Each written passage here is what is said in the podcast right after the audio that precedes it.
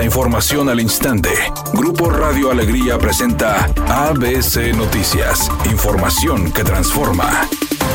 ¿Qué tal? Muy buenas tardes, esta es la información. Los partidos y bancadas del PRI y el PAN en el Congreso local mostraron apertura de dialogar con el gobierno de Nuevo León, aunque sostuvieron no haber recibido invitación para celebrar estas mesas. A través de un comunicado, las fracciones del PRIAN junto con el PRD, mismas que conforman el Frente Amplio por México, manifestaron que en esta pugna, quien ha infringido la ley constantemente es el Poder Ejecutivo. En este mismo documento, PRI, PAN, PRD enlistaron una presunta serie de actos del Estado que van en contra de la ley como más de 350 actos de molestia por dependencias, la no publicación de más de 200 decretos en el periódico oficial o la imposición de Javier Navarro como encargado del despacho. Anteriormente, Javier Navarro, quien acaba de ejercer como figura al frente del Ejecutivo, declaró para ABC Noticias que impulsarán la celebración de mesas de diálogo.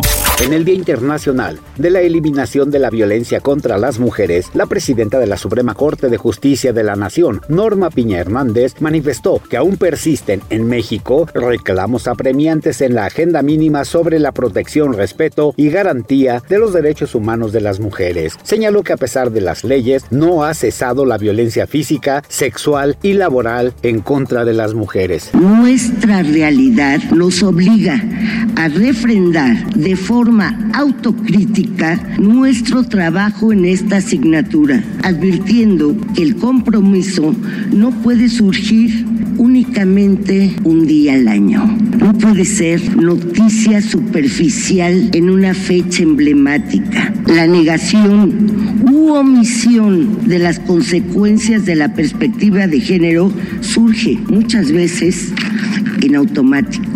Atravesó Sebastián Córdoba su peor torneo, no registró gol por primera ocasión desde su debut en la Liga MX. Sebastián Córdoba no consiguió anotar en la fase regular del torneo al irse en blanco en el Apertura 2023, algo que es extraño en este jugador, ya que Córdoba vivió su peor fase regular en el Apertura 2023 desde que debutó en la Liga MX, pues no registró gol. Si bien no es un futbolista que en cada semestre destaque por cuotas altas de goleo, el mexicano en todos los torneos torneos previos en los que ha continuado jugando, al menos ha registrado un gol. Y con ello es lo que más llama la atención. Es una situación complicada para el equipo de Tigres ahora que están buscando levantar una vez más el título del fútbol mexicano.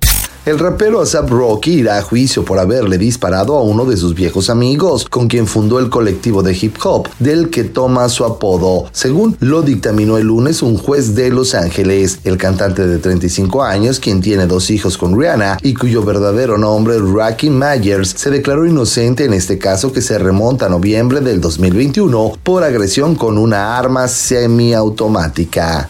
Redacción y voz Eduardo Garza Hinojosa. Tenga usted una excelente tarde.